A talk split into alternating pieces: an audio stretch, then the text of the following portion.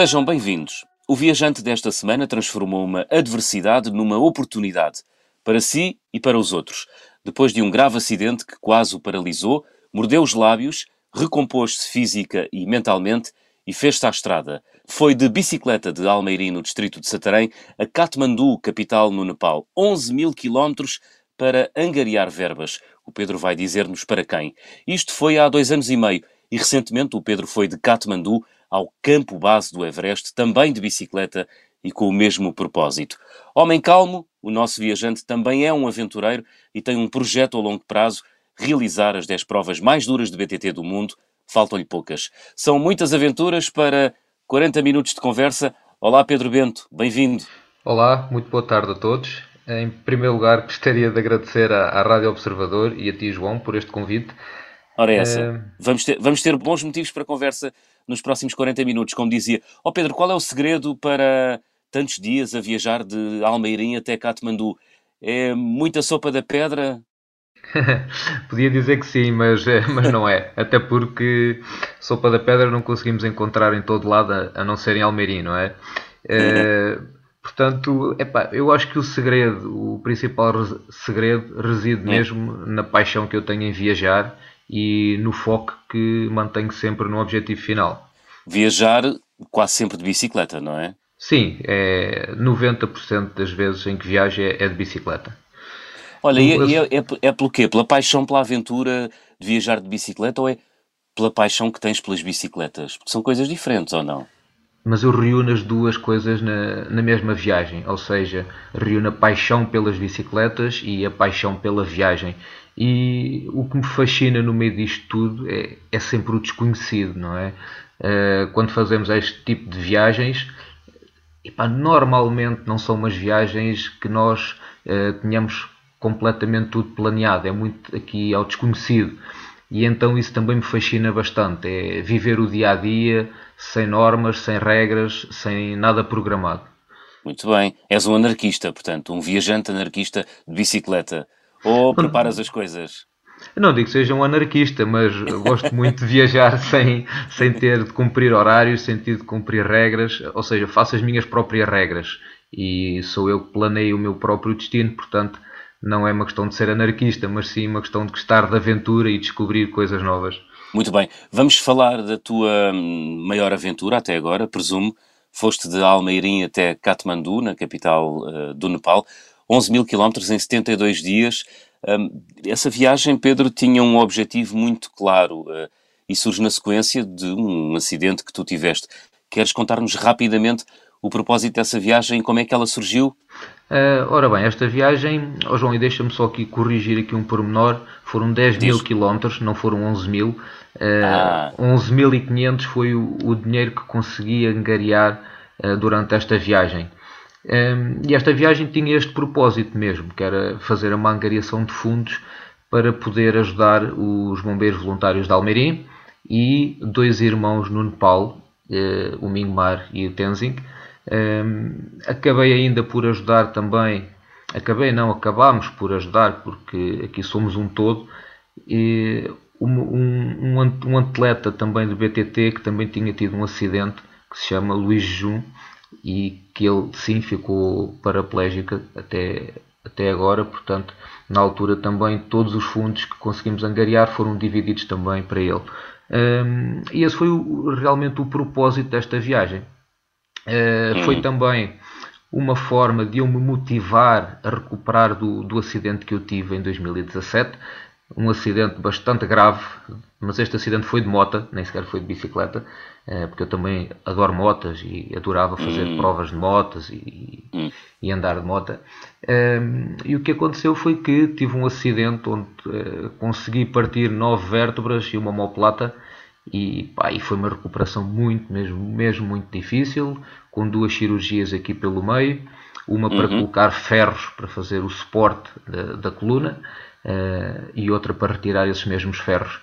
Uh, o que é certo é que, contra todos os prognósticos médicos que eu tinha, que me indicavam que eu provavelmente nunca mais iria fazer desporto e que até tinha grandes possibilidades de ficar numa cadeira de rodas, uh, isso não aconteceu e esta viagem veio como um incentivo para a minha recuperação. Foi um objetivo que eu comecei a delinear ainda quando estava no hospital e depois veio a concretizar-se, eh, felizmente, eh, para mim e, e, para, e, e, para a minha, e para a minha saúde também, ainda bem que se concretizou. Claro.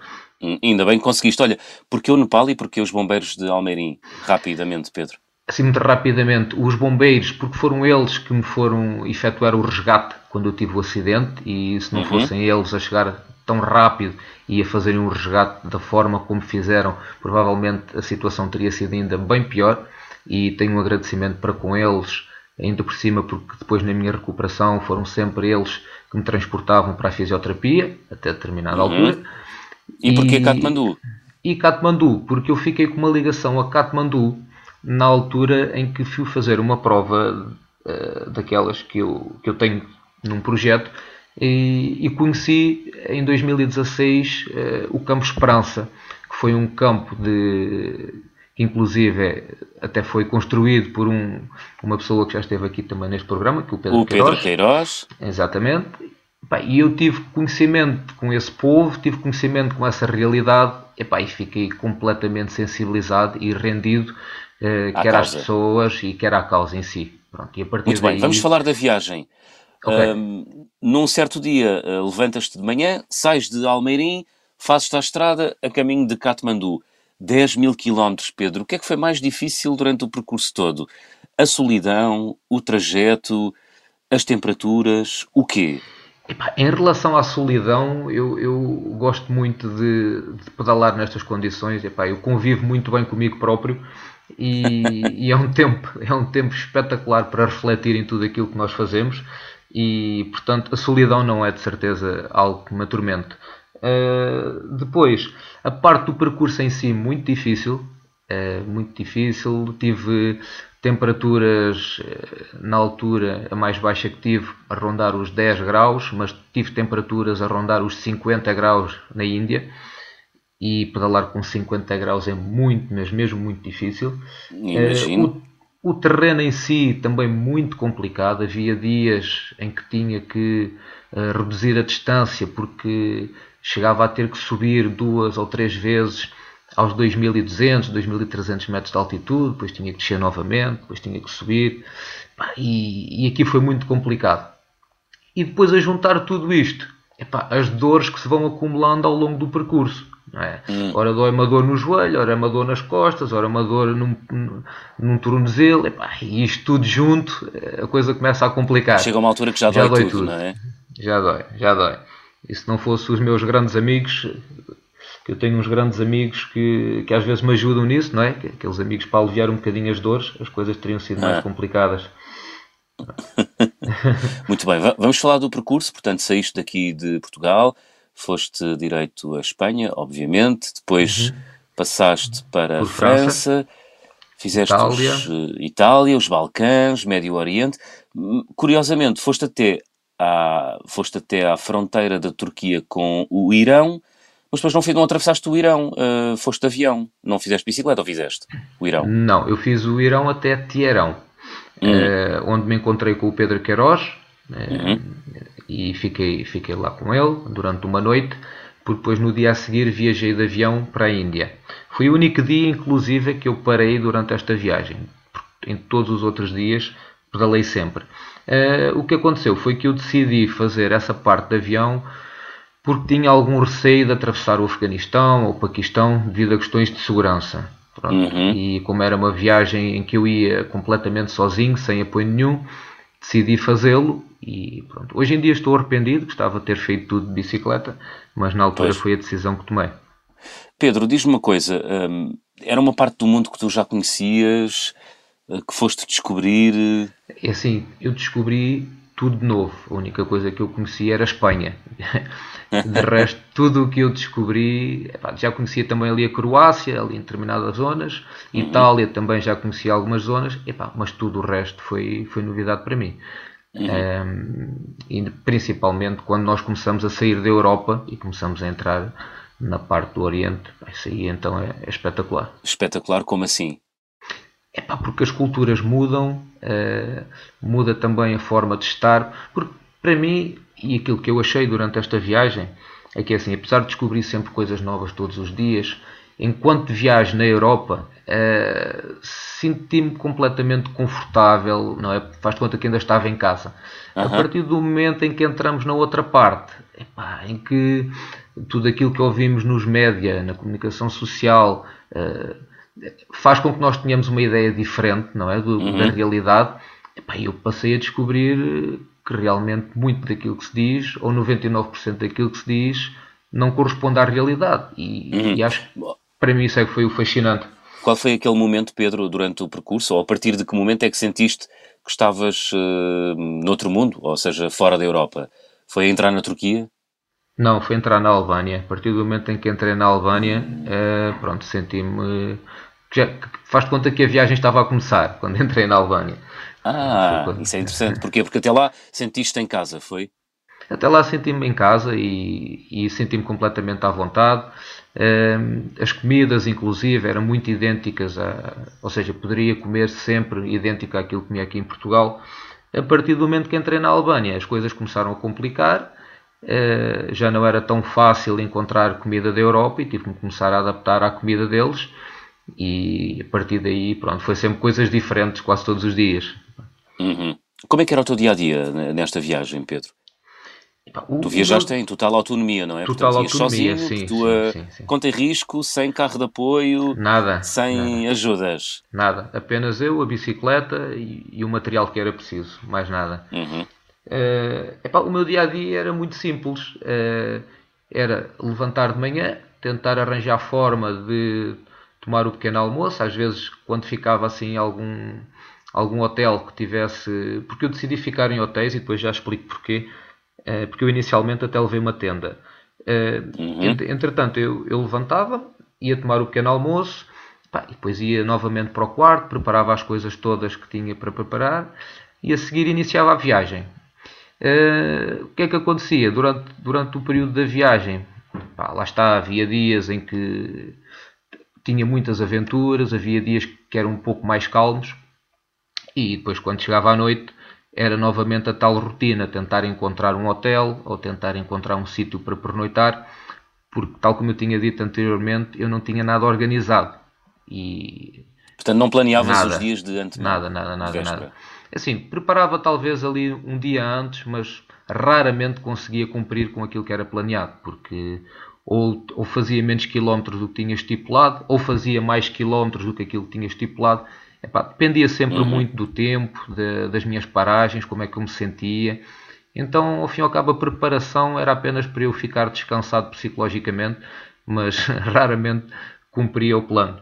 Uhum. Olha, em algum momento sentiste, uh, eu vou-me parar com este objetivo, vou fazer a viagem a desfrutar e que se danem os quilómetros, chego quando chegar? Epá, não, não, por acaso nunca pensei nisso, João, nunca pensei nisso.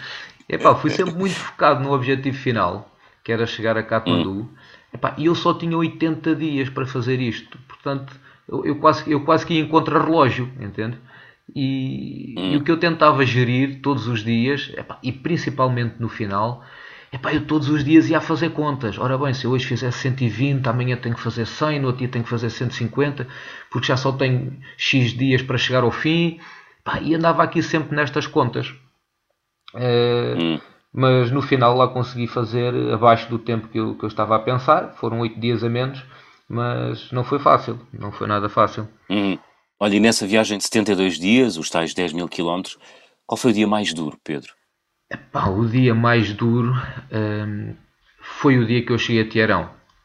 Epá, eu estava extremamente cansado, eu já andava há 40 e tal dias sem descansar e pá, nesse dia eu tinha uma dor enorme que, que me surgiu ali a seguir ao almoço uh, numa, numa perna e eu dois em dois quilómetros tinha que parar. Pá, eu nesse dia tomei quatro anti-inflamatórios porque pá, eu não aguentava com as dores. E eu inclusive eu tinha combinado com o Pedro uh, ir ter com ele a Tiarão. Epá, mas não consegui e não consegui lá chegar. Estava mesmo, mesmo cheio de dores. Pá, e o Pedro veio buscar, faltava ali 20 km para chegar a Tiarão, mais coisa, menos coisa. Pá, ele foi dar comigo à sombra de um poste de eletricidade no meio da estrada com 40 e tal graus de calor. Era a única sombra que havia, não havia mais nada. Hum. Pá, eu à espera dele hum. tinha que ir rodando à medida que o sol também ia rodando, que era para me conseguir manter à sombra. E, pá, e, e hum. para mim foi o dia mais difícil de todos. Foi esse, sem dúvida nenhuma. Muito bem. Olha, e numa, dores. e numa ocasião dessas, uma pessoa vai buscar forças onde, no teu caso? Epá, é assim, sinceramente, é sempre no objetivo final. É sempre. Porque é uma coisa que eu, que eu, que eu noto em mim, é que eu, quando me foco no objetivo final, epá, não, não retiro o foco. Esse, e, uhum. e, normalmente vou buscar forças àqueles comentários que às vezes as pessoas vêm dizer nas redes sociais, pá, a dar força, incentivo. E, e penso muitas vezes nessas pessoas e também na força que eles estão a fazer e nos contributos que eles vão fazendo, epá, e que eu não os posso deixar ficar mal. E então vou buscar muitas forças também aí. Uhum, muito bem. Olha, há pouco falavas dos hotéis, uh, porque é que escolheste ficar em hotéis a determinado ah. momento da viagem? Rápido, Pedro, que estamos a chegar ao final da primeira okay, parte. Assim, muito rápido, epá, eu decidi fazer isso por uma razão muito simples. É que se eu tivesse que montar a tenda que eu transportava, uh, epá, eu perdi imenso tempo todos os dias. E hum. como eu só tinha 80 dias para fazer isto, eu não podia dar ao luxo de perder uh, algumas horas do dia a montar e a desmontar a tenda. Além disso, uh, comecei a ver que epá, eu precisava de recuperar de um dia para o outro. E se eu tivesse que montar a tenda, eu ia muitas vezes ter dificuldade em adormecer. Claro. E, e tinha outra vantagem, que era nos hotéis, eu normalmente tomava o pequeno almoço e conseguia sempre arranjar comida para o dia inteiro, percebes? Acabava ah. por. Ou seja, gastava de um lado, mas poupava do outro. Epá, E uhum. então comecei a juntar o útil ao agradável epá, e decidi fazer a viagem toda eh, pronto, e ficar nos sítios que eu ia conseguindo, nos sítios mais baratos que encontrava, mas ajudava bastante. Muito bem. Esta semana é nosso convidado o viajante e aventureiro Pedro Bento. Ele foi de bicicleta de Almeirim até ao Nepal. Está na altura de abrir o álbum de viagem.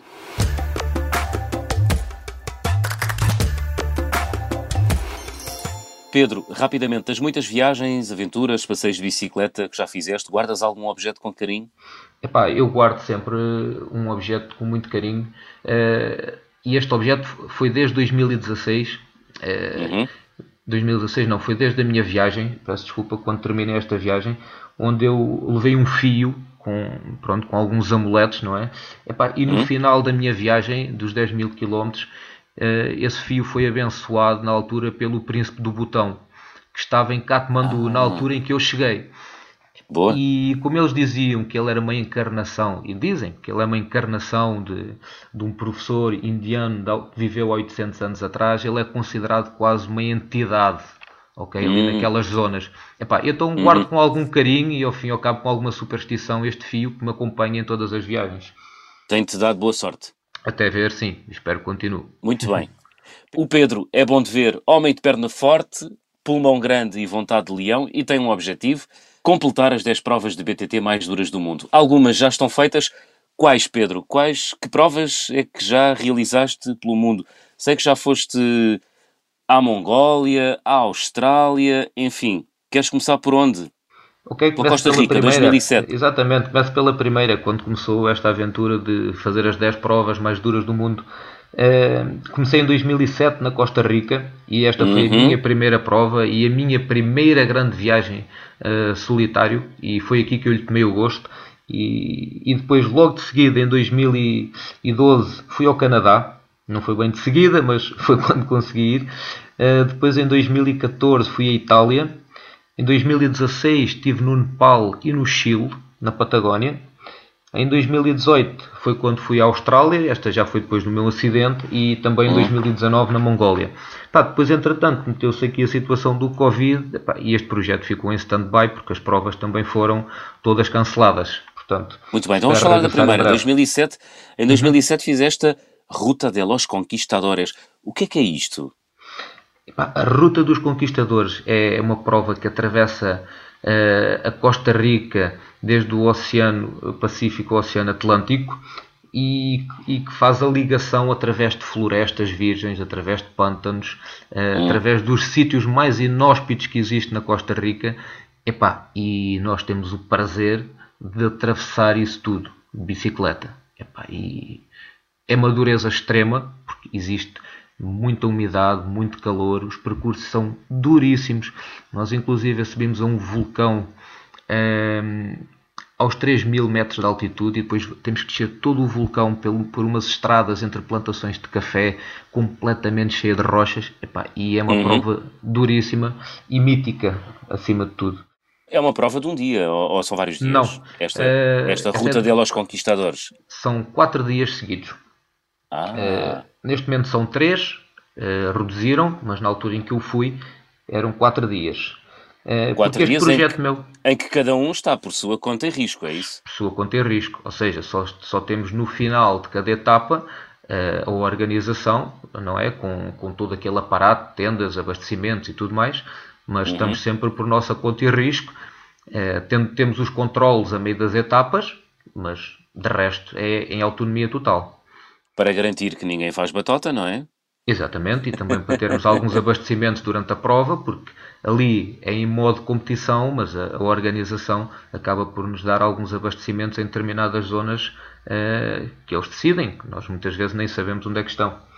Muito bem. Quatro dias, Pedro, sempre a pedalar, não, não se para. Tu paras para dormir, não, nós paramos quando terminamos a etapa, porque eles definem ah, uh, X quilómetros por dia, mas, uhum. uh, por exemplo, tivemos um dia em que demorei 9 horas a fazer a primeira etapa. Portanto, uh, é quase um dia inteiro a pedalar.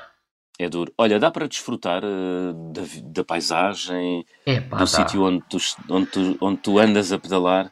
Sim, dá, dá perfeitamente, João. Dá perfeitamente. É assim, acabamos por desfrutar bastante e conhecer também muitas pessoas ao longo da, da prova é, muitas vezes com um espírito de entreajuda espetacular, porque muitas vezes nós precisamos de ajuda de adversários nossos, tal como eu já ajudei adversários meus. Uma vez ajudei um que tinha chocado de frente com uma moto da organização epá, e ele teve um traumatismo craniano e fui eu que chamei a ambulância, fui eu que eh, criei ali condições de segurança para que os outros atletas também não, não chocassem contra ele. Mas uhum. É espetacular conhecer muito estas pessoas e, e, o espírito que se vive nestas provas é, é espetacular, espetacular. Há muito altruísmo, não é? Porque toda a gente Mesmo pensa muito. que podia ser eu. Exatamente. E está e tá toda a gente no mesmo local, está toda a gente a sofrer, está toda a gente a desfrutar também ao mesmo tempo. Portanto, a sofrer é e a desfrutar. E parece a uma contradição essa frase.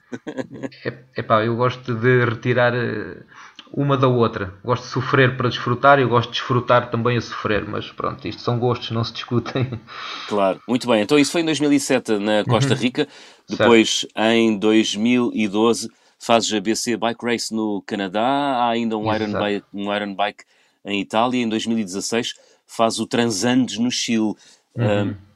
na zona isto da é uma brutalidade, portanto, isto é uma brutalidade de, de, enfim, numa prova de BTT, não é? Por exemplo, este, estes transandos no Chile, quantos dias a pedalar e quantos quilómetros, Pedro? Aqui foram oito dias a pedalar e foram aproximadamente 800 quilómetros, à volta de 700 e poucos, 800 quilómetros durante hum. oito dias. Epá, mas com, lá está, lá vamos aqui voltar a falar no mesmo. Epá, paisagens extraordinárias que eu acho que só conheci porque fui em prova porque normalmente nestas provas nós vamos a locais que o comum do turista não consegue ver. E é aqui hum. que eu acho que eu junto o turismo, uh, o prazer da bicicleta, a aventura e, e consigo reunir tudo isto nestas provas. Epá, e aqui, por exemplo, ir à Patagónia e andar a pedalar em zonas uh, de lagos completamente escondidos nas florestas, passarem em florestas centenárias, uh, passar junto a vulcões ativos uh, que ainda hoje continuam em atividade. Epá, são experiências que eu acho que é muito difícil de fazer de outra forma. Portanto, dificilmente tu te verias a ir lá por tua conta e risco, por exemplo. Só em contexto de. Conseguiria de lá ir, é assim, conseguiria hum. lá ir. Estou a dizer é que em contexto de prova e, e, sabendo nós que quem organiza as provas são pessoas locais que têm outro conhecimento da zona, não é? Conseguem uhum. mostrar a, a, nós, aos atletas, conseguem-nos mostrar uh, sítios que provavelmente nós sozinhos nunca iríamos descobrir. E nesse, qual foi o sítio mais surpreendente que tu descobriste, Pedro, nestas provas? E também uh, nessa viagem que fizeste de Almeirim até ao Nepal. o sítio mais surpreendente que eu descobri, epá, sei lá, tenho tantos, João, tenho tantos. É... Agora, agora que falamos dessas viagens, se fechares os olhos, qual é a paisagem que te, que te vem à memória? Epá, a paisagem que me vem à memória é as florestas uh, da Austrália, as florestas do Chile. Uh, o, por exemplo, nesta viagem que eu tive também, uh, encontros com rinocerontes, com elefantes, este contacto com a natureza é como se eu tivesse a ser bombardeado com estas memórias. Pronto, são muito ah. próximas umas das outras, mas consigo ter várias, uh, várias memórias ao mesmo tempo destes locais que eu já passei. Pá, isso não, hum. não consigo dizer um local que eu dissesse assim. Pá, este foi o local de todos que eu mais gostei. Pá, eu acho que gosto de quase tudo, portanto não consigo escolher um sítio. E, hum. ainda bem que fizeste essa pergunta, eu já fiz essa, essa análise para mim próprio e não hum. consigo responder, porque realmente gosto de tudo. É, isso é ótimo, quer dizer que, te, que, te, que te, tudo tem preenchido, isso é espetacular, não é? Sim, sim, sim, sim. Pá, há, uhum. há, situações que se calhar é mais fácil tu perguntar-me qual é o sítio que te marcou pela negativa. Se calhar eu aí já te consigo responder porque foram então, tão poucos. Então qual foi? É pá, por exemplo, foi a Índia. Na Índia. Não gostaste da Índia? Eu gostei da Índia, não gostei foi de alguns locais onde eu passei. Eu posso dizer que passei num local, a cidade acho que se chama Lucknow, uhum. em que epá, eu parecia que estava num filme de terror. Eh, eu, eu então, perdi-me nessa cidade, epá, eu perdi-me nessa cidade, João, eu, eh, durante 15 km, onde eu perdi dali durante 3 horas talvez. Epá, e nesse dia nem sequer tinha tomado o pequeno almoço, foi horrível. Andei hum. até o meio-dia sem comer, sem beber Epá, e para todo o lado que eu olhava, eu só via era crianças a pedir, pessoas deitadas na estrada a rastejar, pessoas a comer lixo uh, em cima de lixeiras uh, a céu aberto. Uh, epá, e cada vez que eu parava para tentar perceber onde é que estava, eu tinha 30 pessoas em cima de mim a perguntar-me de onde é que eu vinha, se eu tinha alguma coisa para lhes dar. epá, foi horrível. Foi horrível. Eu posso dizer que eu nesse dia, João, não tirei uma única fotografia tão revoltado que eu estava com a situação. Portanto, Mas revoltado com o facto de dares perdido a vaquear ou com o que estavas a ver? Não, com o que estava a ver. Perdido, é normal de vez em quando perdermos, não é?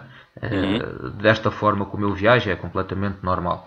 Eh, agora, eh, muito revoltado com aquilo que eu estava a ver, porque eu pensava que se calhar aquilo só existia mesmo em filmes e, e não é verdade existe e é bem real e, e, para mim foi de todas as viagens que fiz até agora foi o ponto mais negativo de todas. Ah, muito bem.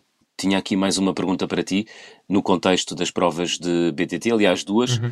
porque em 2018 fizeste também o Crocodile Trophy na Austrália e uhum. uh, no ano seguinte, portanto em 2019, o Mongolia Bike Race Uhum. O que é que te leva a participar nestas provas? Tu não és atleta profissional, portanto, isto sai-te tudo do bolso, vais sim. patrocinadores. Uh, Porquê é que te metes nestas aventuras, Pedro Abente? então, João, por várias razões. Primeiro, porque a minha paixão é competir e, e andar de bicicleta. Pronto. Uh, segundo, porque lá está foi uma forma que eu encontrei de viajar e de unir várias coisas ao mesmo tempo. A paixão pela bicicleta, pela competição, o superar-me a mim próprio uh, e o conhecer diferentes países em zonas uh, completamente distintas daquelas que o comum dos turistas costuma conhecer. Uh, e reunir isto tudo só o consigo fazer nestas provas. Hum. agora, tal como tu disseste e bem, isto sai-me tudo do meu bolso, do meu trabalho. São, são isto, se reparares, uh, existe aqui algum intervalo entre as provas, não é? Porque não é fácil fazer uma prova destas todos os anos. Eu posso dizer que normalmente o custo médio de uma prova destas anda a rondar os 3.500, 4.000 euros, com tudo incluído. Pá, e, e, pronto, e, e, não é fácil. São umas férias caras. São umas férias bem caras, sem, sem patrocínios, sem patrocínios nenhums. Hum. É, pronto, às vezes os patrocínios que tenho, muitas vezes acaba por ser eh, aqui da loja de Almeirim, da loja de bicicletas, da Riba Bike, e, pá, e do restaurante do forno, pá, e pouco mais, não é? Portanto, hum. é, são pequenos patrocínios que vão ajudando ao longo destas provas, mas que não suporta a, a viagem em si, não é? Pronto, isso sai tudo Olha, do qual bolso. Foi, qual foi a mais dura eh, destas que já realizaste até agora? De todas, a mais dura que eu fiz foi sem dúvida. Eu tenho duas, eh, vou ter que dizer as duas. Foi Diz? a Itália, o Iron Bike. Epá, duríssimo, duríssimo, duríssimo, muito duro. Nesse ano fomos seis portugueses, desistiram três. Normalmente desiste sempre 40% dos atletas que fazem esta prova, para teres uma ideia da dureza. E, uhum. e foi a do Nepal pela questão da altitude. Pela primeira vez eu subi aos 5.400 metros de altitude em uhum. uma bicicleta, portanto nunca o tinha feito. Epá, e foi extremamente duro também, até porque acabei por apanhar a doença da altitude e o que torna as coisas ainda muito mais difíceis. Ah, no teu caso manifestou-se em quê? Epá, no meu caso foi o não conseguir comer, não, muita dor de cabeça, uh, também muita dor no corpo, e, e, pronto, e lá está a falta de oxigênio no sangue, que, pronto, que é o que provoca depois o cansaço extremo. E, e inclusive eu voltei a apanhar agora quando fui ao campo base do Everest, voltou-me uhum. a acontecer. Portanto, já é a segunda vez que apanho a doença da altitude, mas pronto, é só para tornar as coisas mais interessantes. Muito bem, estamos à conversa com o Pedro Bento. Vamos fazer check-out, Pedro. Vamos a isso. Pedro, vou pedir-te para completar as habituais frases. Na minha mala vai sempre. Toalhitas. Epá, acho que é um item essencial porque serve para tudo. Para aquelas uhum. alturas que nós não conseguimos tomar banho, como aconteceu agora nesta quando fui ao, ao campo base do Everest, três dias sem tomar banho, as toalhitas fizeram o seu trabalho perfeitamente. Pá, dá para ajudar a limpar a bicicleta, dá para ajudar a tudo. Na nossa higiene pessoal, dá para tudo. Portanto, é um item que eu nunca me esqueço. Muito bem. A viagem com mais peripécias que realizei, qual foi, Pedro? A viagem com mais peripécias todas foi mesmo esta que eu fiz na Almeirim ou Nepal e na zona da Índia, onde as peripécias eram umas atrás das outras. Olha, é o que é que é mais difícil lá? É, é o caos do trânsito? Explica-nos. É, é, está, é, tudo, partilha... é, é, é, tudo, é tudo, João. É o caos do trânsito é a dificuldade em conseguires encontrar comida com que tu te identifiques, porque a comida deles é extremamente picante. E eu posso dizer que atravessei a Índia toda a comer bananas e a comer Sprite. Era, era o meu alimento durante a viagem toda. 15 dias a bananas, Sprite. Ah, ainda tinha um sumo de manga que eles têm muito bom. De resto, epá, não comia mais nada. Não conseguia comer aquela comida. Portanto... O carimbo mais difícil de obter até hoje, qual é que foi, Pedro? O carimbo mais difícil foi o, carimbo do Irão. passaporte? Do Irão. Do Irão. Do Irão. Muito difícil lá entrar, é preciso um convite. Aliás, foi através do Pedro Queiroz que eu consegui entrar. A esposa hum. dele escreveu-me uma carta de convite para eu conseguir entrar. E depois, só depois disso é que tive autorização. Mas não, não foi nada fácil. Muito bem. Olha, e andar de bicicleta no Irão? Foste até, até Tiarão? Eh, é relativamente fácil? Eles lá conduzem, no, no, Irão conduzem à direita ou à esquerda? Agora não sei. Uh, pá, eu acho que eles conduzem, sei lá, já não, me, já não, me, lembro. Já, já não, não me lembro, sinceramente, João. sei, sei, que, sei que eles é assim, é o povo mais simpático que eu conheci até hoje. Este é um povo extraordinário. É pá, mas hum. no trânsito aquilo são uns completos assassinos. Os, é, é razias, é apitos, é tudo. É pior quase que na Índia. Quase que é pior do que na Índia. Mas, pá, de resto é um povo extremamente simpático. Muito bem, foste bem recebido, portanto. Muito bem recebido, muito bem recebido. A recordação de viagem mais cara, qual é que foi, Pedro? Olha, João, eu não costumo trazer recordações muito caras. Uh, tanto que a mais cara de todas que eu trouxe foi logo na primeira viagem que fiz à Costa Rica. Uh, normalmente eu trago umas pedras uh, daqueles montes mais altos por onde eu passo, uhum. algumas pedras com que eu me identifico pelo caminho e trago sempre uma bicicleta de cada país que eu vou, porque eu faço coleção de bicicletas em miniatura e tento sempre encontrar aquelas bicicletas feitas manualmente. Uhum. E pronto. Mas a recordação mais cara de todas que eu tive foi realmente na Costa Rica onde eu comprei uma, uma escultura feita em madeira e epá, acho que estou-me à volta de 28 euros na altura. Não foi assim é uma nada extraordinário.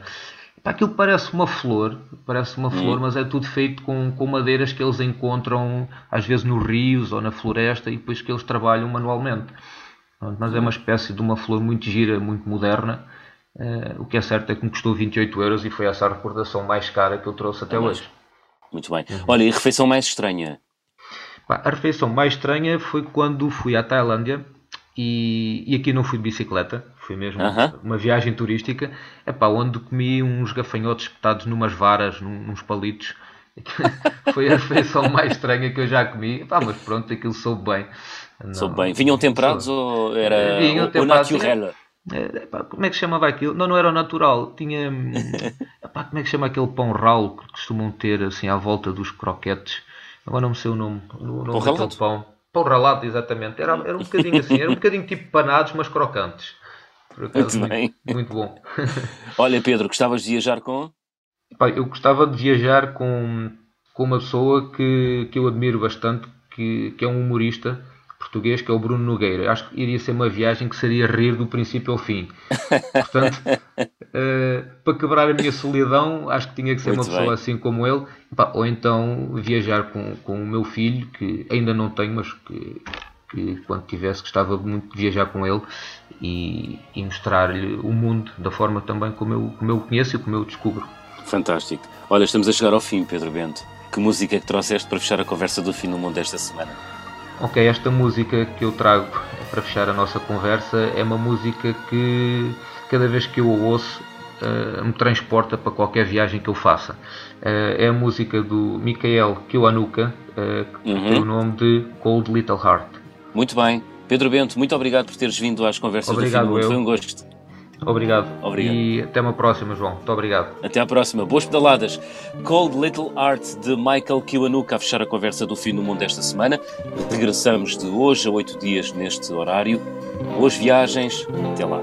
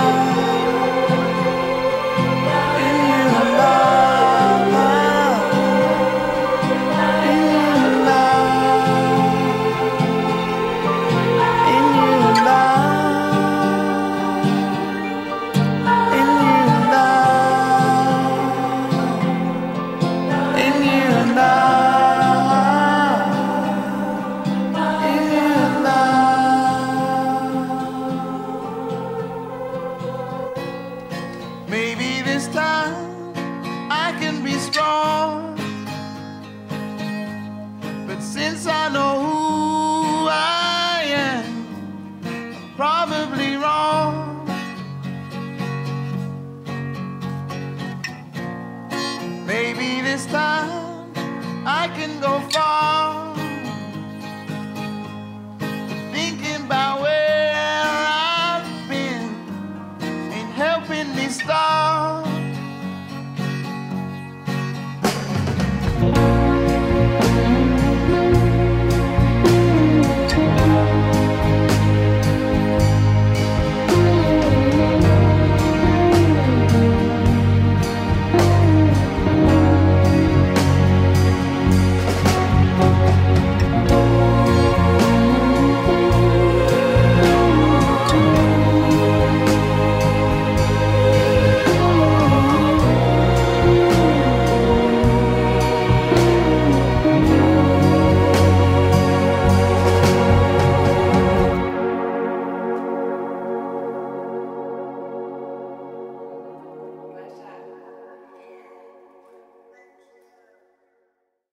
Obrigada por ter ouvido este podcast. Se gostou, pode subscrevê-lo, pode partilhá-lo e também pode ouvir a Rádio Observador online em 98.7 em Lisboa e em 98.4 no Porto.